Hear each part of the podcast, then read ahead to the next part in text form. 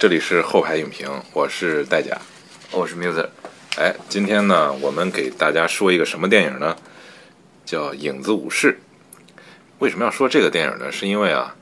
这个我们国内著名的张大导演拍了一个影，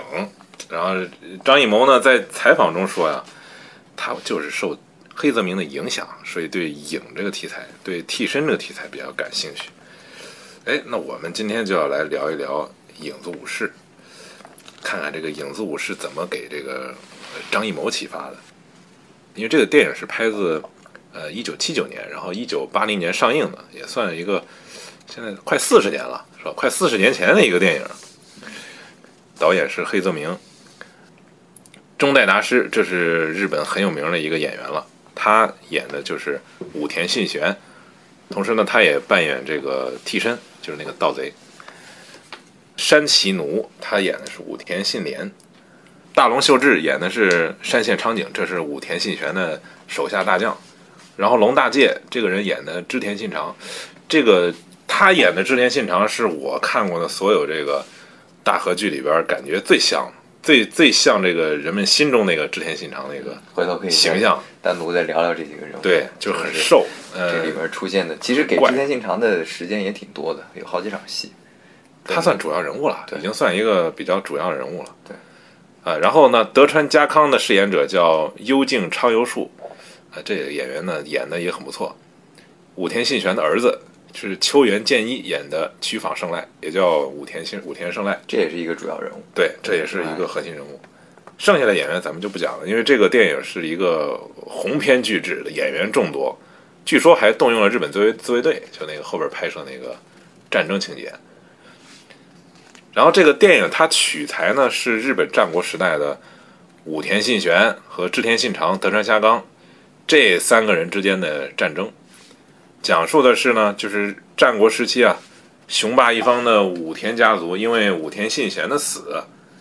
呃，成功的用武田信玄的替身隐瞒了三年的死讯，哎，阻止敌人趁机进犯，但是呢，最终还是走向衰落的故事。咱们先谈谈吧，这个电影，你感觉在你心中是个什么位置？其实这个片儿要不是你极力推荐我，我应该是不会，啊，你我不会，我不会主动找你你不太关注这个古典，对这个这种老片。我是看过他以前那个《罗生门》还有《七武士》。你说的都黑白片儿，《罗生门》是印象挺深的片子，就是对同一个事实，好多从不同的人嘴里说出来，他那个事实真相不一样。那个当时看完印象特别深刻。七武士就看完之后没什么太多感觉，所以 后来呃好长好长时间都没有怎么接触过黑泽明，所以这次这次专门拿过来又看了一次，然后确实感觉还是挺挺牛逼一片子吧。但是你要说呃，从这个引引发我个人情感上有多么共鸣，可能谈不上，因为他整体来说是一个非常克制的这么一个导演，他是它不是那种迸发式。他把他把很多情绪都隐藏在这个细节里边，有的东西你必须得看第二遍，或者是你看了一些了解一些相关的背景资料之后，你再次去看，你可能能得到的东西比较多。所以我觉得这个片子有点既挑观众也不挑观众吧。不挑观众的话，你可能看完之后可能觉得有点平淡。你如果是对这个日本战国时期或者这些历史啊，或者是对这方面有有兴趣的观众，可能看起来会更更有代入感，对你说这个更很关键更精彩。。我觉得这个电影它是提供了很多层次，观众等于是呃各取所需吧，对吧？对就是你想看战争场面啊，它可能少了点儿，但是它也有，对吧？它那个大场面，包括那个政治斗争啊什么也都有，你能看一些表面的东西，完全能满足你。同时，它也提供了一些深层次的一些思考。我我觉得你说那个就是那个电影给人的感觉吧，你像我的感觉，就比如说，嗯、我这看这个片子其实也是很晚，我感觉应该是一四年吧，一四一五年，不知道是什么原因，有可能是 PT 网站上有这个资源了，然后我下载了以后呢，我就看了一眼。当时刚开始就是说实话，我也没开太看进去，就是我第一遍可能看到了武田信玄死之后，后边就不知道什么原因就没看。隔了一段时间，我又重新看了，因为一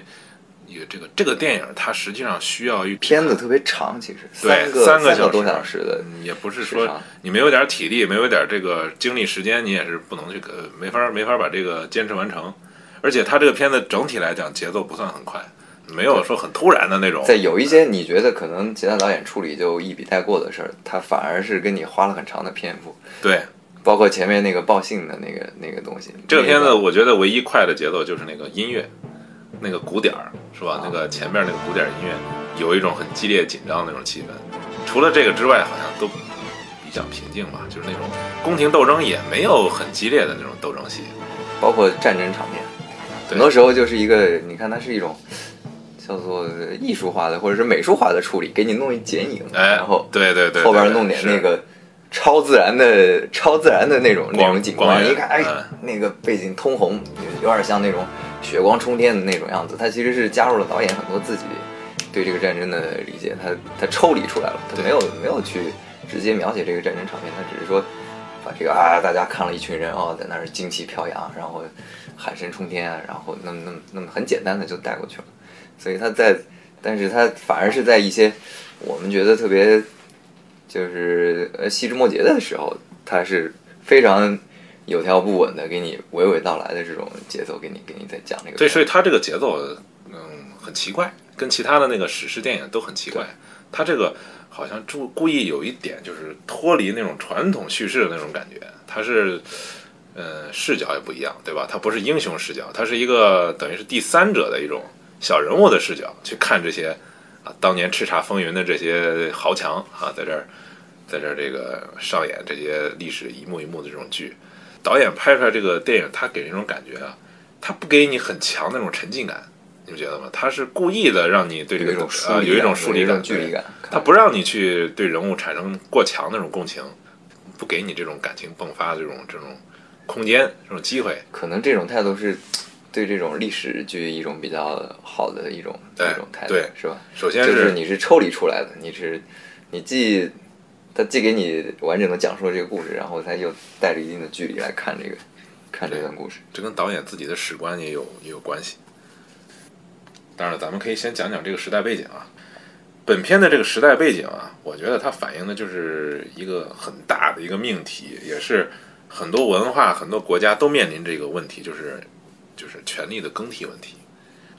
因为咱们都知道，战国时代，日本战国时代跟中国的呃呃春秋战国应该是差不多，它是一个群雄逐鹿，而且逐渐演化到弱肉强食的这么一个时代。它也是统治集团啊，不但不但是外部你要那个东征西讨，内部也是啊、以下克上、血流成河的这么一个大时代背景。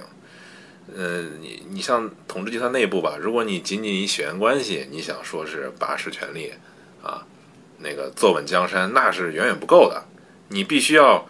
显示出的能你自己有这个统御一方的能力，对吧？你要呃能够维持你的家族的生存，同时呢，在这个战国这个大背景下，你有拥有统一天下的这种，至少是有一种气魄吧，你才能呃符合你的这种合法性。而且呢，日本的这个大明啊，它是日本的这个军阀，它叫大明，它一方面统领四方，大权独揽，但是另一方面呢，他们又会被兄弟啊、儿子啊这些，而且甚至自己的亲信呢，随时所取代。这就是日本当时战国的一个大背景。所以他们对这个就是血缘继承啊、传承这块儿，其实不像中国就是那么对，嗯，这个例子比比皆是，因为武田信玄本人就是推翻了他父亲，对把他父亲给流放了，他才坐上了家督的这个位置。他的老对手上杉谦信是把他哥哥给推翻了。而但这种人，你看他大权独揽，风光一时，但是他，你看他们这些人死后，对吧？你像武田信玄死后，上杉谦信死后，包括织田信长本人死后，这些人死后，他的这个整个集团立刻就灰飞烟灭了。所以他这个是高度依赖就是领导人个人魅力来存在的这么一个这么一个体系。他在那个、啊，这这个里面其实这个片子也，我觉得他着重也想表达这一点，就是武田家在这个信玄，信玄当然很很厉害了，那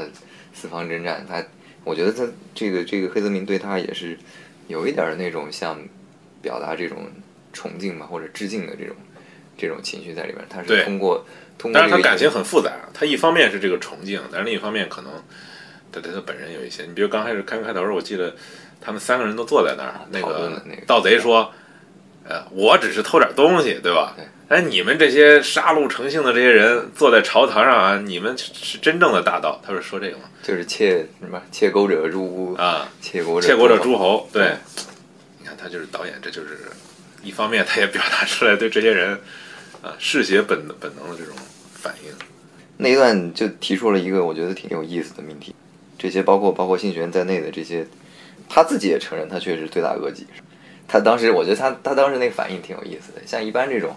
毛贼直接在上面反驳他，他他不得大怒吗？勃然大怒，拍案而起。他是先笑了笑，摸一摸胡子。我觉得他就是通过这个短短的接触一下，可能把那个人给用他的这种大度或者是魅力，把这个毛贼给给一下给征服了，可能是。那一幕很经典，你看这个导演他处理的就是在这个方面，他一点都不拖泥带水。他是先用三个三分钟的长镜头，彻底把这个故事要说的东西全部给交代了。对啊，他不给你留一些。绕一绕啊，什么留点什么这种悬念，他不留的，他是直接给你交代明白了这三个人是什么关系，这个故事要说什么，包括这个故事的这个主旨是吧？这些人的这些评价，他刚开始就把你把整个都交代了，包括人的个性啊什么的这方面，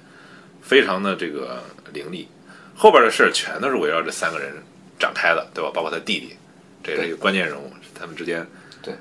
啊，然后。这个这个黑泽明他选取这段历史啊，我觉得他就是为了说明一点，呃，权力交替的一个核心问题就是，像这种这种政治学讲叫克里斯玛型领导人，这个人魅力型领导人，他死后统治集团怎么办？怎么办？这就是一个关键问题，因为你还不能离开这么一个领导人，对吧？但是他人却死了，你怎么办？所以我们就要说到这个电影，我们想讨论这电影一个核心问题就是。就是为什么要用替身？替这个有两个因素，一方面是说为什么武田家要用替身，对吧？另一方面是黑泽明为什么要拍这个替身的故事啊？你觉得武田家为什么要用这个替身？我的感觉就是武田信玄这个人对他们家就是一个一个核心的存在，他自己应该也意识到这个问题了，因为他当时正好是蒸蒸日上嘛，就是到处打嘛，打的。他完全没有考虑这方面，就是万一自己这个身亡之后，天家怎么怎么处理。所以，他中间也交代了，他是一个意外，就是相当于他去被那个狙击手给给给射伤了。射伤之后，他，我觉得他他其实也没有想明白，因为他没有安排好自己继承人。他继承人，你看里边体现是那个小孩儿，是那个竹丸，对，隔代的。那那那么小一小孩上来，肯定就是怎么被被这个权臣把持吧？他肯定是不是一个特别合适的。家族领导人，但是其实他那个也是生赖，也是骁勇骁勇善战的。他其实是一个很合适，但是我看后来资料，就是说他，因为他儿那个那个那个生赖是他一个乱伦的这么一个一个产物，所以，但是其实把生赖已经改姓了。他当时按理说，严格上法理上已经不属于武田家了，他也是继承的是那个武田的一个信浓国的一个一个啊曲坊的这么一个这个。反正当时。就是说，为了平息这个他们家里这些这些家臣的愤怒吧，因为他当时是迷上了他那个侄女，他那侄女特别小，嗯，然后被他迷得鬼迷心窍的，然后那些人就觉得那女的是个狐狸精，是给他们家带来红颜祸水，给他们家带来这个灾难的，还生了这么一个儿子，这儿子也是这个狐狸精的产物，这个有有这个不吉利、不吉祥，就是，所以他就没没传给他。然后他其实其实就相当于一直没有处理呗，没有处理。他突然自己中弹了，他我觉得他就想了一个，就是一个缓兵之计，一个权宜之计。他就是，据说他那时候还空口写了五百个，签了五百个字儿，就是像我们现在公文纸、公文公文纸。先盖章签字儿。对，先盖。对。然后用于未来几年的这个内政需要。文书流转需要。对对对，他先签了，未来三年这个公文批示可以直接用他的这个名字。嗯。而且另外一方面，他看他可能就是预感到自己死之后，武田家可能是大厦将倾嘛，所以他找了想了这么一个方法，一个一个一个权宜之计，能让这个大厦倒得慢一点啊，是一种无奈的举措。对啊，不过你说这个武田信玄啊，他不考虑继承人啊，我查了一下资料，我觉得他是有原因的，因为武田信玄的长子啊叫武田义信。他是叛变，然后被拘禁死了。哦，等于是你像这种呃集权国家的这种领导人吧，他想挑继承人就很两难。一方面呢，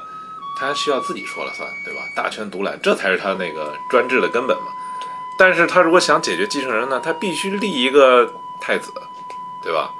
但是太子大家就很容易下犯上，就会形成另一个小小权力集团，对，这就对他的专制就形成了障碍。你像这个例子很多了，你包括呃毛主席立过那么多继承人，对吧？立了又废，然后包括林彪了，他其实一直到最后他也是死在位子上，他这个问题相当于没有没有解决，没有办法解决。然后包括康熙。对吧？立太子立了那么多年，最后还是废了。嗯，是是这个问题很难解决，特别是像古代的这种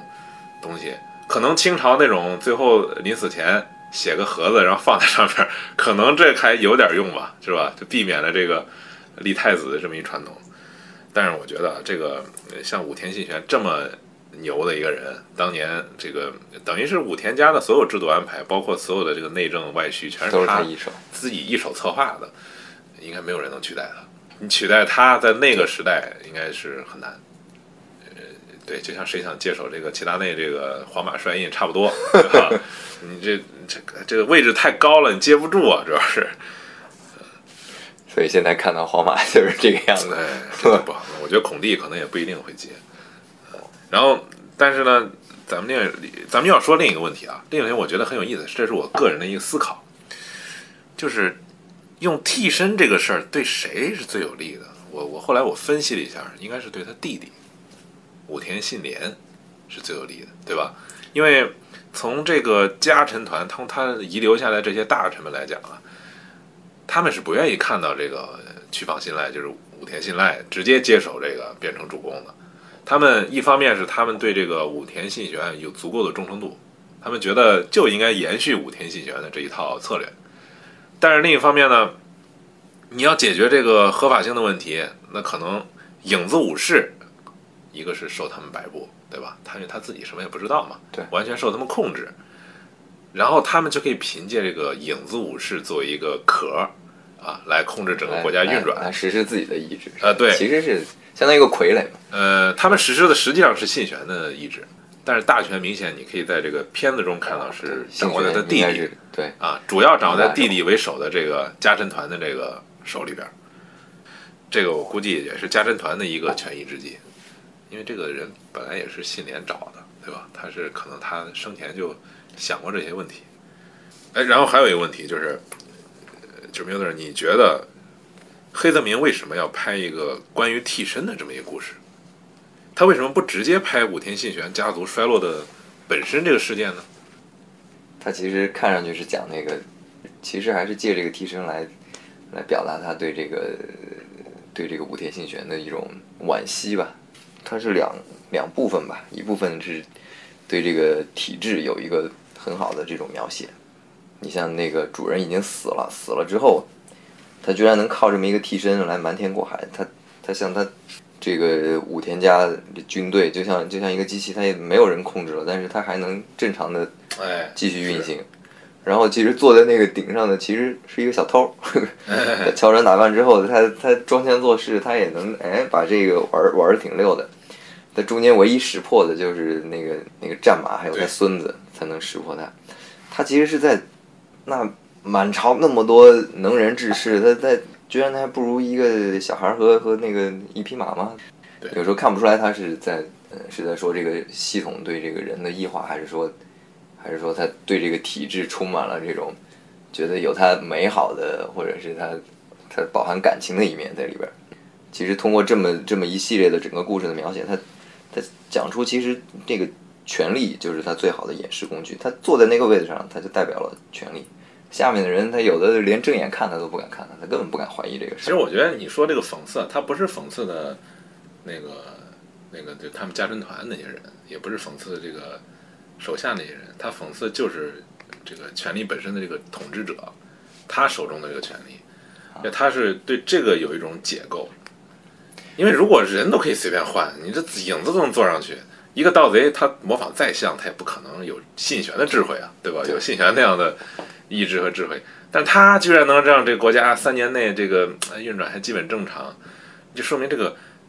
这这好像统治者就是可有可无嘛，是吧？对 对，这个对这个国家来讲，好像或者或者另一方面来说，是对对这个信玄的褒奖，就是他建立了一套特别完善的这种这种嗯东西。那些前人栽树，后人乘凉，有有点这个意思。这种就像我们随处可见的，就这种官僚官僚组织嘛。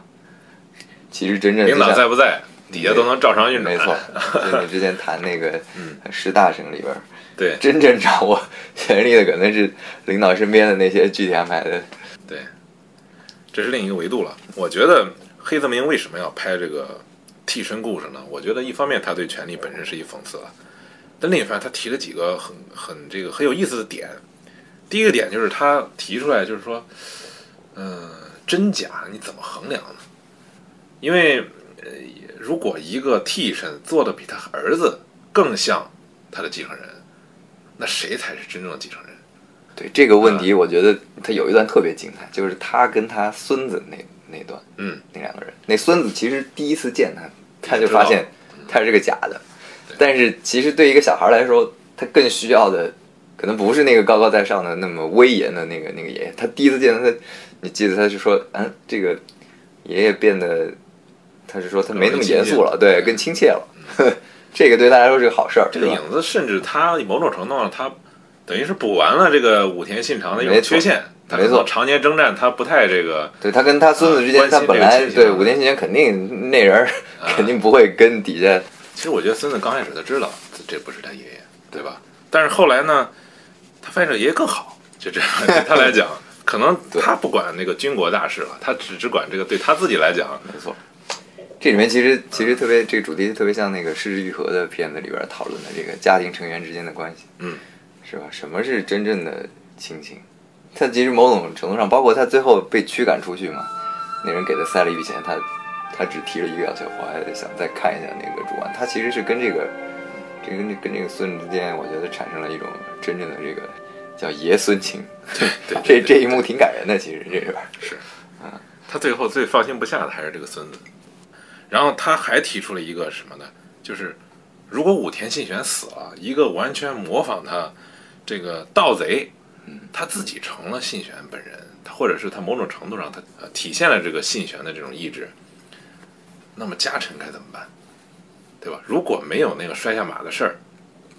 这个事儿会怎么什么一个走向？对吧我？当时我当时看那一幕，我其实觉得，就是人家就是他他摔下马前面那一幕是他在打仗嘛，打仗在那边儿，对，那一幕其实应该是他扮演这个信玄的一个高峰，就是他居然可以在战场上，某种实程度上吧实现那个信玄的这个附体的这种效果，嗯。嗯，而且仗也打赢了，他也把那个对面那那武将给吓跑了，对这对，这已经是我觉得这些家臣可能都没想到他能有有模仿的这么牛逼，就是嗯，然后回来之后紧接着就是一个这个盛极而衰嘛，从一个一个意外他那个实际上也是为了取悦他孙子，他孙子你看当时是在骑一个马啊他可能是他孙子可能觉得你应该骑那个啊黑云驹，别人都骑不了，你可以对骑。对对对 对，哎，他就嗯有点他自信心爆爆棚了，他 那回来之后，对嗯，但是其实其实就算他摔下来之后，后来那旁边人包括呃哎给他看赶紧伤了没有，把他衣服一扒开一看，哎身上连伤都没有，他那些臣妾那些妻妾就已经认出来了，嗯，是假的，然后旁边人也，其实这时候也还是可控的，我觉得就是嘉诚也是在场的，嗯，在旁边看见的人人数也是有限的，不是说他。马上就疯传给所有人，所有人都得知这个消息。继续。那你老婆不？干呢？你老婆都知道了，俩老婆都知道老。婆算啥？我就觉得他他中间有一幕在 要要骗他老婆，我其实觉得特别不能理解。他，你这种事儿能骗了吗？这这他分分钟就给你戳穿了，是吧？那个有点夸张。你 而且我觉得是这样，就是说，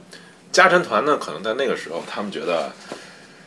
也差不多了，因为信玄说就三年，已经到三年了。对，这个可啊能才是他们真正的内在的原因。对，然后信玄可能留下的这些战略布局吧，到那儿也就用的差不多了。对下一步怎么走，信玄本人已经生前已经无法预料了，所以就跟诸葛亮那个死前对吧，问他到底谁是继承人，说了两个，后边他就不说了，那我也说不了啊，对吧？我怎么知道后边什么什么发展？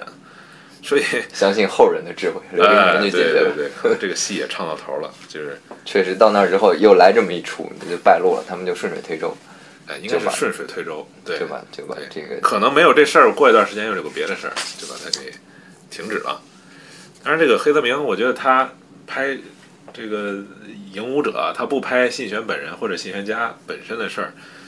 他是想提供一种刚才我说的，就是旁观者的一种视觉视角，哦对吧？因为他整个这个视角是以这个影子本身为转移的。盗贼来到他们家，盗贼刚开始不想干，对吧？然后后来盗贼不是走了吗？他又出去了，然后他就没有再交代这个府内的一些事儿，直接一个镜头就是大军在朝海边儿在走，然后那个盗贼在草中看到了这个啊。大军在行进，有一种当时你就感觉武田家要完蛋了，那个盗贼很悲愤看着，所以叫彩虹是那个对对对对对对，所以那个就是一个很悲剧的一个视角吧，就是他这方面就是他不想，好像是一种直接的一种交代，包括这种，因为他如果交代的话，他不可避免他要交代这些人的主观性，他要干嘛，怎么决策，为什么要去打那个，可能导演觉得这不重要，我我我不讨论这些，就是怎么要打，为什么打，怎么回事儿这些是吧？他就直接要以盗贼的视角去看整个武田家在往下走，在整个这个武田家的这种主公死后的这种混乱，呃他其实是代替了黑泽明他自己的一个视角，是吧？对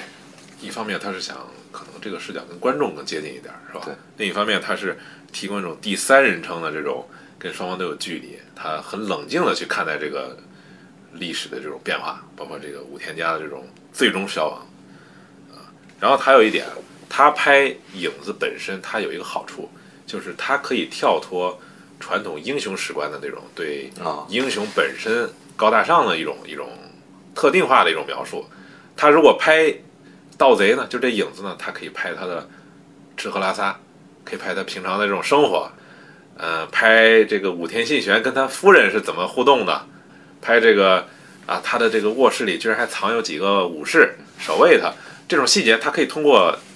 影子去他家里边去学习怎么成为影子的这个过程，包括这个他平常怎么装他的这个过程，他都能拍出来，是一种我觉得是一种去英雄化，是一种人格化的一种一种体现。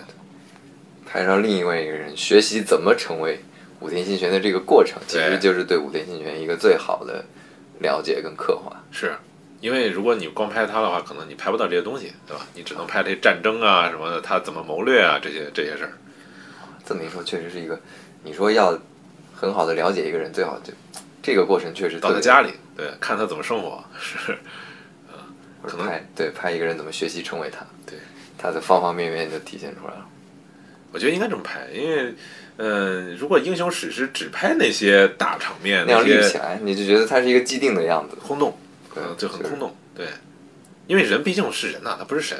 他有一些生活上别的一些，他他肯定也得生活啊，对吧？他不可能是一个只在特定场景下出现的这么一个背景板儿。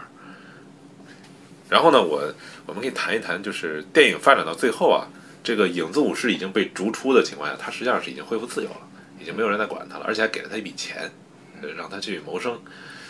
那他为什么最后又回到了武天家，而且又在战场上出现，等于最后是送死，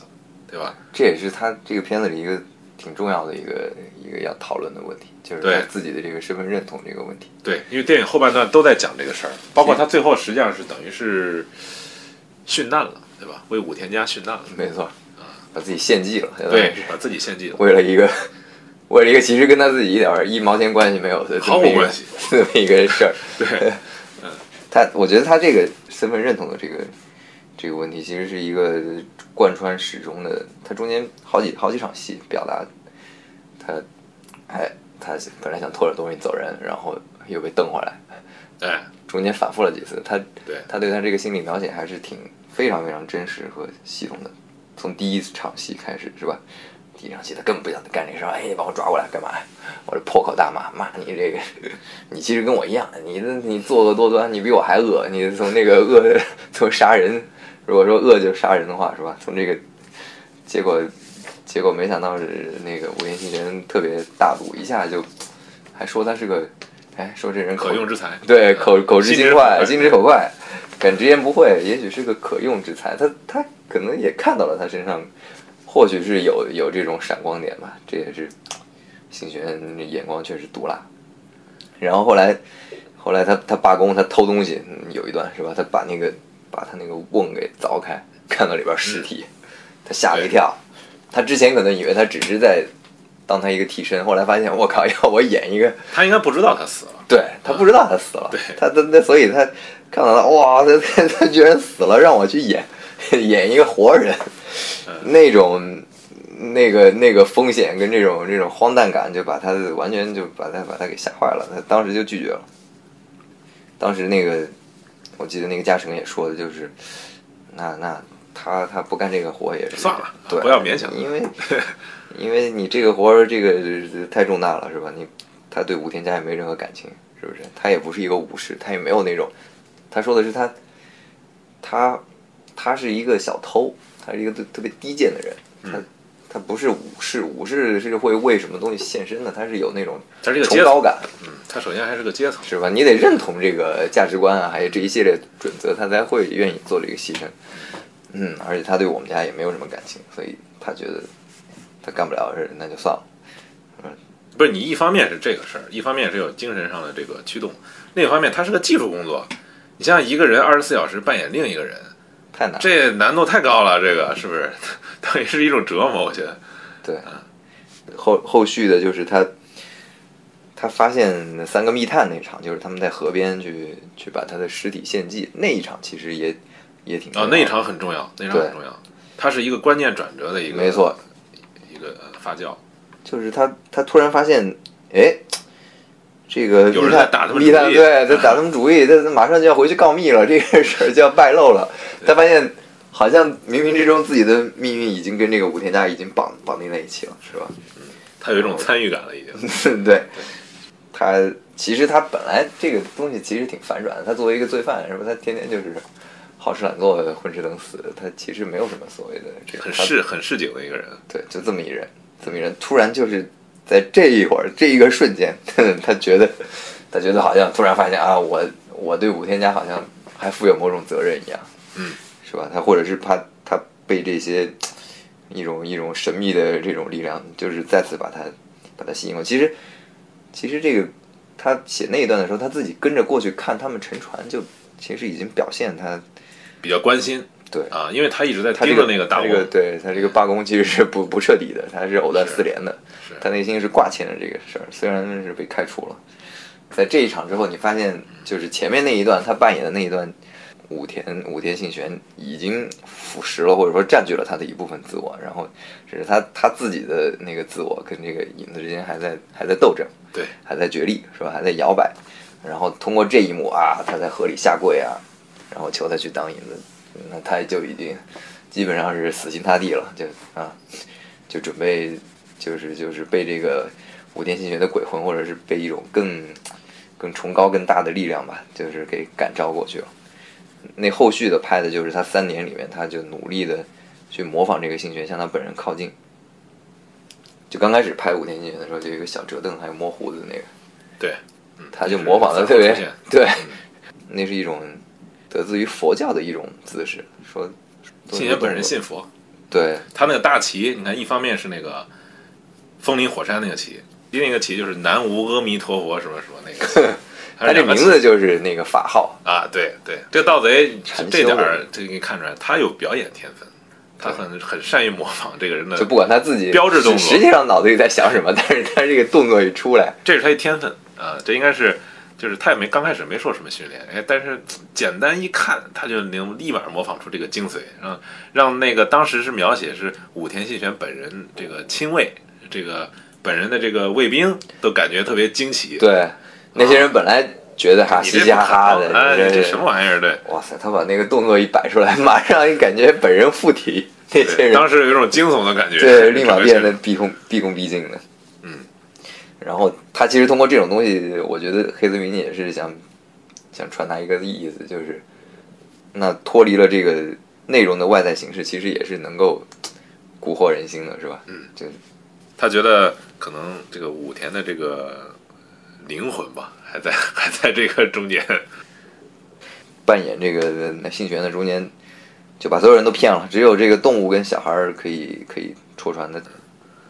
还包括他跟那个妻妾的那一场，那一场挺有意思，他自己觉得装不下去了，对，干脆，啊、干脆我来一个，哎我是个假的，我是个替身，我靠，哄堂大笑，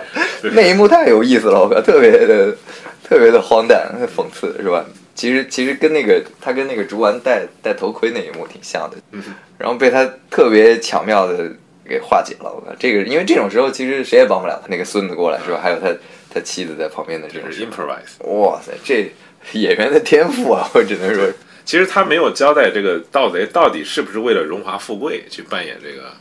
心肠的。对啊，因为从你从片子里能看到，就是在这个时候有一点对他的是吧？他有一点这个肉体上的欢愉作为作为作为补偿，怎么样的？然而也被剥夺了。你确实看不出来这个这个影子是为了贪图他的这些呃。到最后，其实你可以看出来，特别是他赶出家门那会儿，他还真不是为了这个钱，真不是啊。他唯一挂挂牵挂的就是他孙子。对对，我想跟那个主管告别。是是，你觉得挺心酸的是吧？你他可能也是对这个人物倾注了一定的感情吧，觉得中间中间还拍了一段那个他做梦，就是那种梦，你当时看着就觉得特别梦，特别特别特别有年代感是吧？那个梦拍的，就是他其实是一个他自己身份焦虑的一种一种体现。中间不是有那个新源在追他，对新源在追他，其实是新源那个鬼魂在追他嘛，他是觉得他一直长期扮演他，他自己都快没有了。嗯，后来第二段是他他又去追信玄，嗯。他去找信玄找不着了，对，说明他中间有一个这种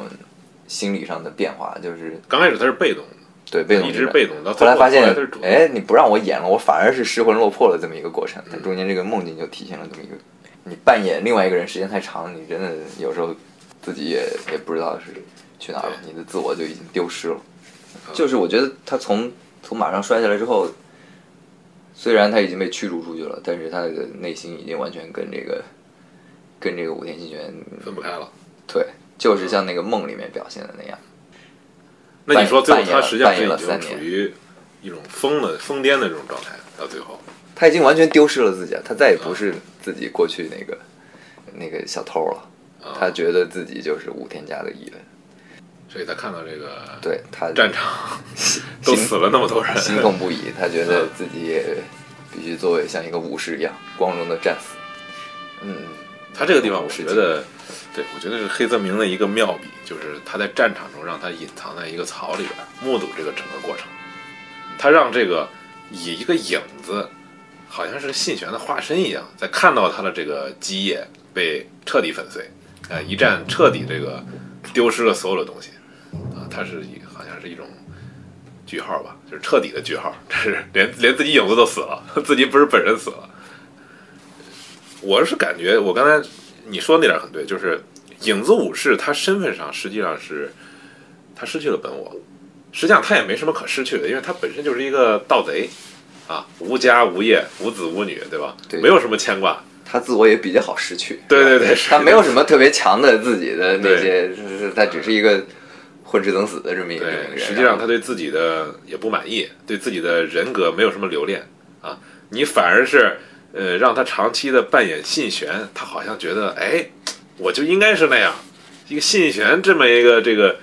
他更喜欢这个信玄这个人格。对他这样的一个气度，这么这么的，这好像他有一种崇拜，他最后就彻底变成了一种分不清到底是我是谁。到最后，你记不记得最后那点儿，他在家里边就是已经到处可以就是自由活动了嘛，已经很熟悉了。然后，然后那个家臣团再让他说，哎，你去给那个他的长子，就那个信赖说一说，咱不要轻易发动进攻。你记得那个场景？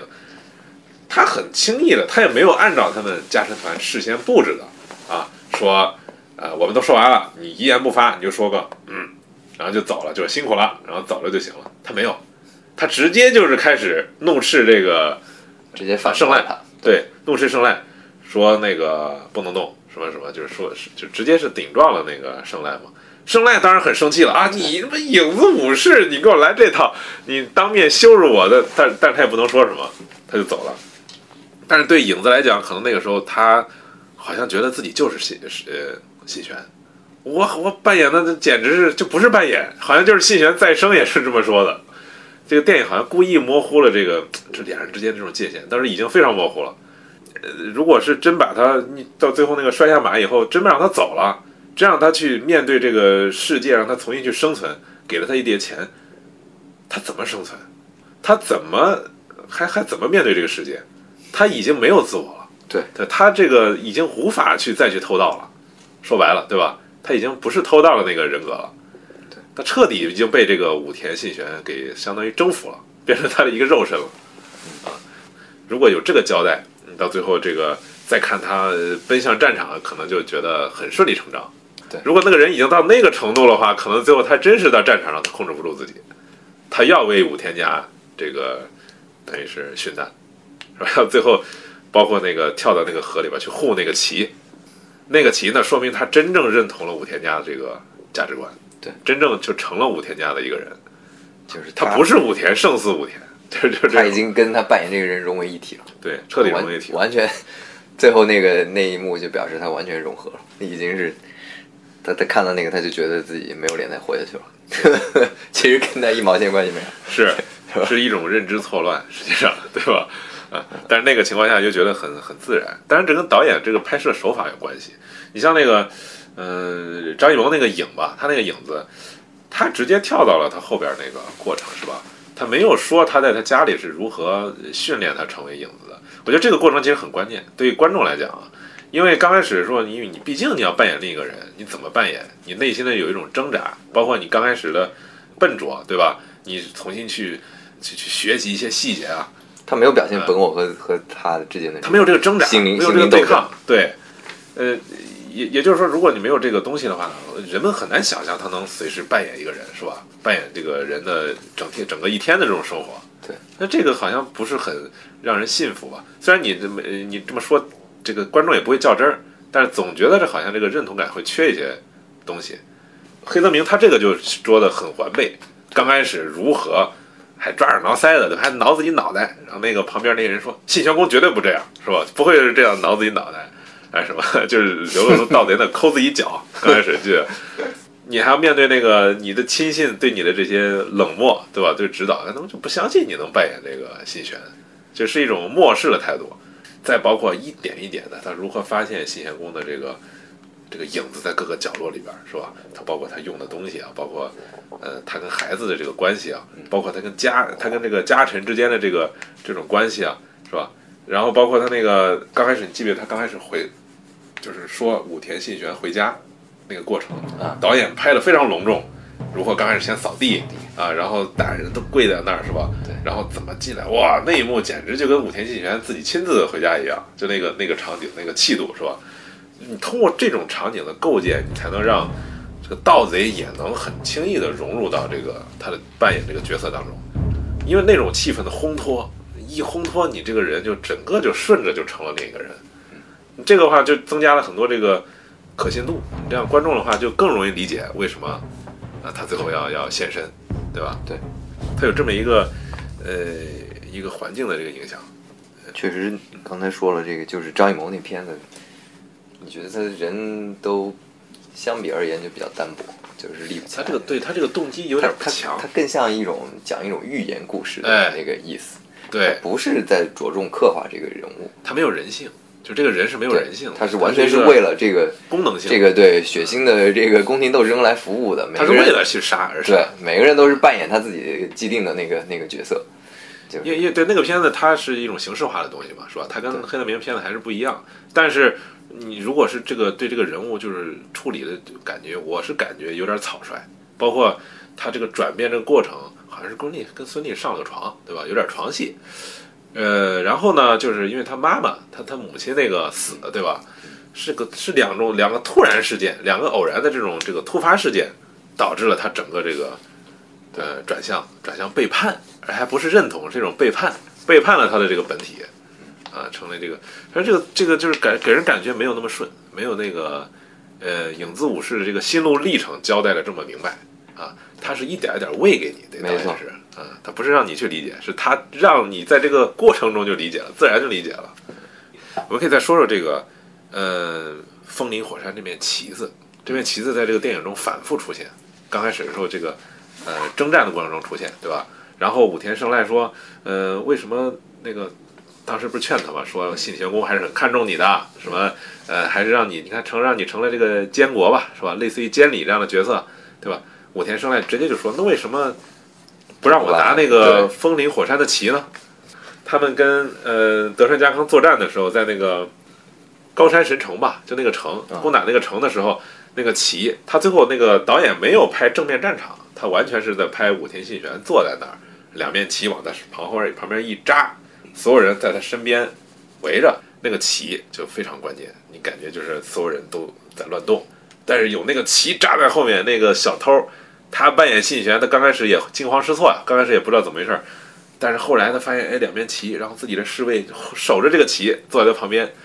直接给他了一种仪式感，他就立刻就就是能坐得住了，就不再慌乱了。因为刚开始看他尸体嘛，毕竟他第一次看这个打仗对，死人他他那一幕挺有意思的，啊，对，在战场上，我觉得那他是一个正常反应。对他，但是他他那一幕拍的特别乱，那就是在模拟那个影子的影子的一个视角，是吧？对对对让你感觉哎不知所措是怎么回事啊？突然死了，然后前面一堆尸体啊，赶紧要走啊！对，他要站起来，赶紧 赶紧不知道往哪儿躲啊！然后身后的家臣就告诉他别动，是吧？就那段儿啊，但是那段儿也有个经点睛之笔，就是他最后他突然说了一句“不要动”，就是本多已经看见他已经准备走的时候啊，然后又信信玄公显灵了，感觉呃他就直接就变成了信玄，这中间我觉得有有导演的演绎吧，应该在这肯定有，肯定有。对，我觉得他是故意的，他在不断的模糊这两个人之间的这个界限。在那个时刻，那一时刻，好像信玄公绝对会那么做，是吧？他喊也是这么喊的。我觉得他应该做的是，应该赶紧去把《孙子兵法》打开，我要好好学习，给人交代。你这就要求的太高了，这太难了，是吧？你什么时候喊这个 也很关键，是吧？对你这时机不对，吃了败仗自己就挂了。我是觉得那个风林火山，风林火山是那叫冷兵器的巅峰吧，是吧？它是一个，它个是信玄的一个兵法的一个总结，一个高度的智慧浓缩，相当于。当时也是在战国时期也是横扫横扫千军的，是吧？对这么一个呃，武田信玄在战争史上应该是日本战国时期第一个发明大规模骑兵冲锋的这么一个将领。以前那个日本骑兵是一个是数量少，还有一个是他不他不搞这种大规模冲锋作战，它是一种辅助性的，包括一种这个带领步兵去作战的，它不是集团化的。武田信玄是等于是率领了这个风潮，就是率领上千骑兵直接冲锋那种那种气势。后来那个电影里边有交代嘛，最后的时候，对，最后最后那一战也是他那旗子也也倒的，就给了特写嘛，三轮冲锋全都倒在地上，最后我不断的有人把旗扶起来，然后不断有人倒。对，最后应应该，我觉得他就是讲这个冷兵器在这个西式武器面前的溃不成军，是是整个这个冷兵器时代这种武士的武士的年代，就可能逐渐要退出历史舞台了，有这么一层意思在里边。这风林火山，我是觉得导演本人可能觉得这个旗子啊，它就代表了信玄本人，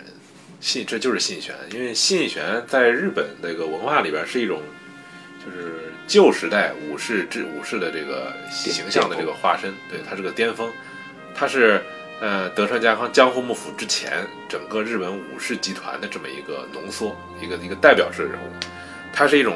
象征着宫廷旧秩序的那种旧秩序的那种文化的那种化身。他因为导演选取的两个关键，一个关键战役就是那个呃长筱之战，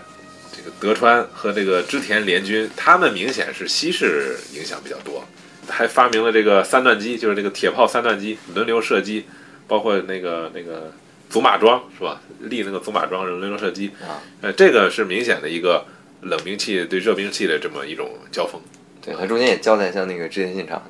他跟那个基督徒有两段讲了，他说明他跟那个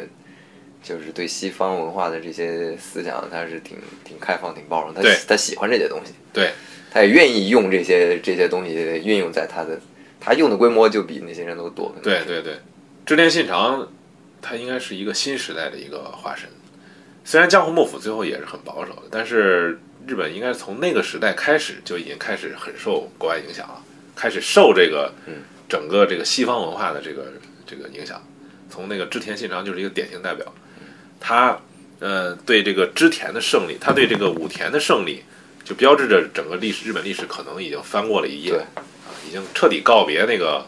武士时代了。火器对这个冷兵器，它在这里面也是简化处理，就把这个表现得更明显，是吧？对，那边就是清一色的火枪，这边清一色的骑兵冲锋。对，就是完败嘛，对就是几轮冲锋，但可能实际上并不是这个百分之百的，并对，长小之战其实很复杂的。导演这个只是，他是只是根据剧情需要吧，做了自己的一些简化，对，一些提炼。这个实际上跟那个我看到长小之战，我就特别想起来，呃，你记不记得那个第二次鸦片战争的时候，僧格林沁，呃清朝最后的蒙古蒙古将军，在那个在离通州不远的地方，当时是英法联军在天津那个登陆了，已经登陆，然后已经攻占了天津。正在朝北京进发的途中，在八里桥这地方跟僧格林沁打了一仗，然后僧格林沁当时就是率领将近三万骑兵，蒙古骑兵，已经是清朝最后的精锐了，就是这个蒙古骑兵嘛，向英法联军大概应该是一万多人啊发起了冲锋，几乎全军覆没，就是伤亡惨重，最后全军覆没，就没剩几个人就走了，然后英国是死了两个人，然后法军是死了三个人。伤了可能有个几十个吧，但是死了就总共就死了五个人，这就是这就是更典型的冷冷兵器对热兵器的这个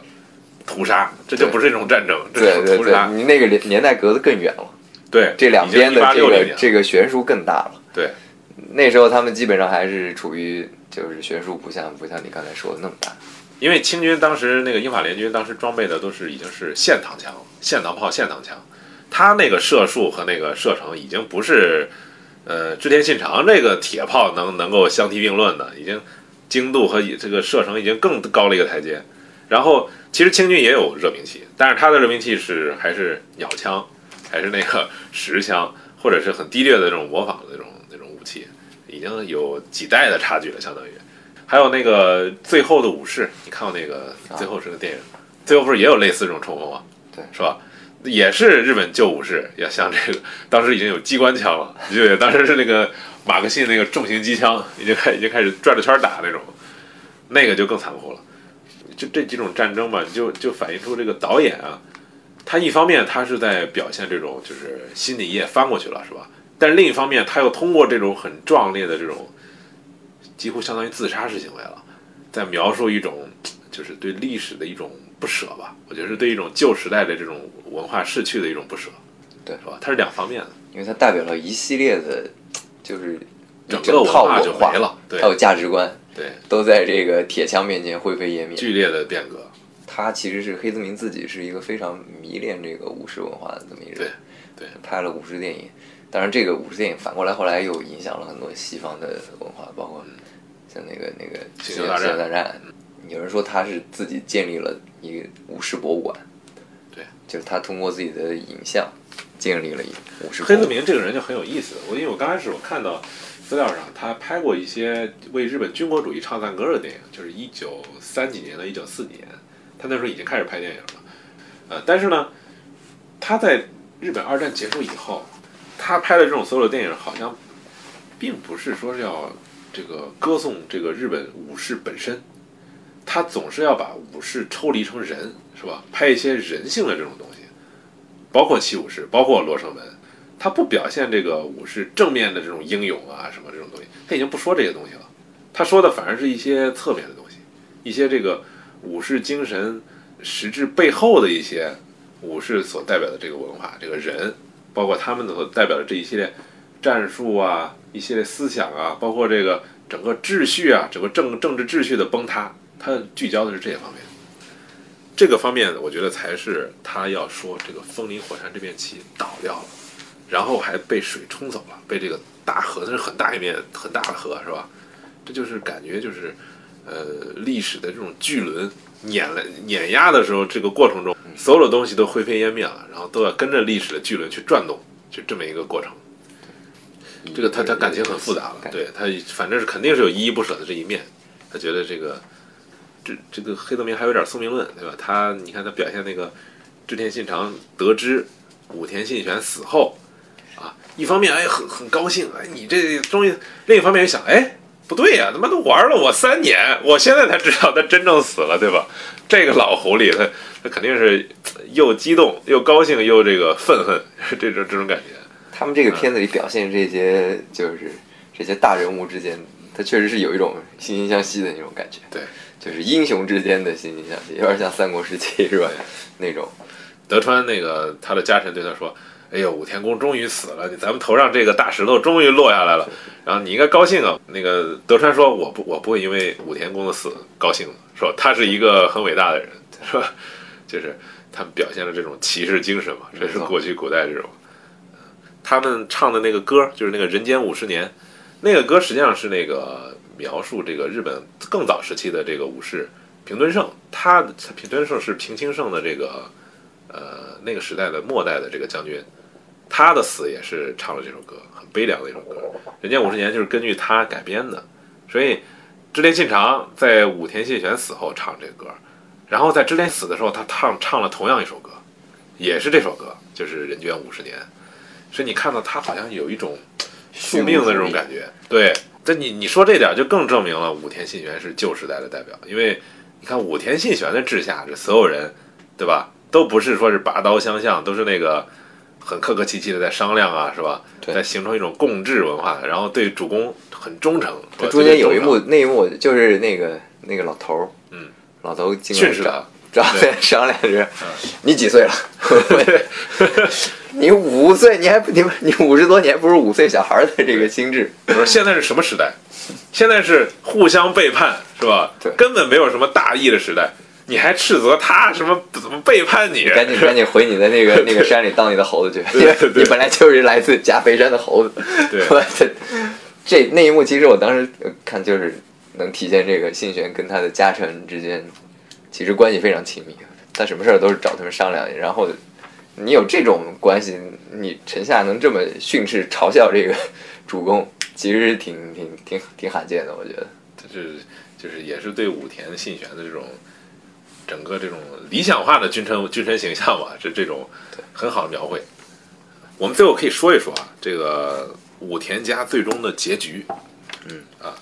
这个武田信，你别说，你别看武田胜赖，武田胜赖虽然是想有点夺位的意思，对吧？